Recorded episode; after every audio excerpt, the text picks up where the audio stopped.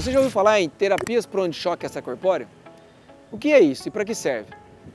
Isso é uma máquina que a gente usa para o tratamento das tendinopatias crônicas, que não está tendo uma boa solução com o tratamento tradicional, que seria uma boa fisioterapia, associada a uma crioterapia, que é a famosa bolsinha de gelo, e o anti-inflamatório. Muita gente tem o famoso esporão, as tendinites crônicas do tendão de Aquiles, as tendinites crônicas do ombro, e isso serve para outras regiões também e consegue solucionar a imensa maioria dos casos.